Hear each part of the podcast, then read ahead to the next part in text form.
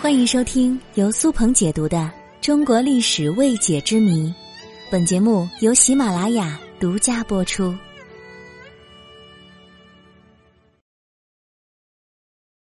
我是一种兵器。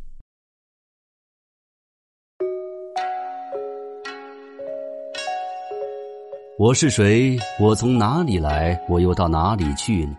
这是一组极富哲理性的问题。那么你有没有想过，我到底是谁呢？这个我就真的是我吗？我字又是怎么来的呢？这可能有点绕哈。那今天我就和大家来说说我。我说的这个我可不是指我自己苏鹏，我说的我，他就是我。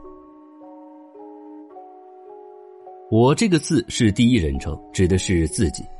可是这个字在古代却并不是这个含义，甚至与我们今天人的用法是有天壤之别的。我字在造字六法之中属于会意字，它和古代的兵器有关。大家仔细想想，我这个字，如果把它从中间左右分开，那么左边是一个手字，右边是一个戈字，戈指的是一种兵器。所以，我字的意思最初是手里拿着一把兵器。话说，在周朝时，士兵们使用的武器都是由青铜打造的，而我呢，就是一种冷兵器。这种兵器在战场上多用于砍杀敌人。《说文解字》当中也说，我在古代的时候就等同于杀字。我这种武器的流行时间很长，从商朝中后期。一直到战国时代都有这种兵器。我这种兵器主要是用来对付皮甲的，皮甲的存在使得当时的青铜刀剑难以切开，很难造成有效伤害。而我这种兵器，它的造型有点像戟，它的杀伤力是很大的。但是到后来，铁制兵器的出现，也就使得青铜兵器我慢慢的消失了。我在历史的发展之中，虽然失去了杀伐和武器的含义，但是却实现了一个新生，成为第一人称的代词。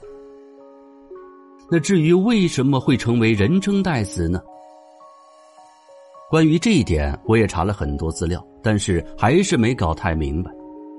我个人理解是，比如在古代的时候，军队打仗会按照士兵使用兵器的不同而分成不同的军种。比如使用弓箭的是弓箭方队，使用长矛的是长矛队等等。而当时商周时期手持我这种兵器的士兵应该是我方队。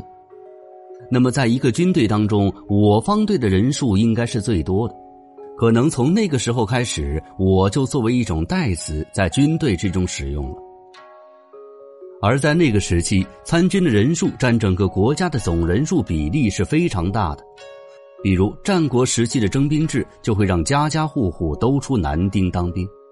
这些军人在复员之后，可能会把我这种称呼习惯带回家里，所以呢，我字慢慢的就成了一种人称代词了吧。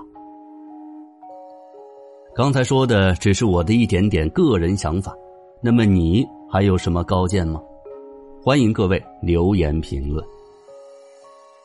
当然，我觉得这一期节目也没有白做，毕竟让大家知道了我是谁，我从哪里来到哪里去了吧。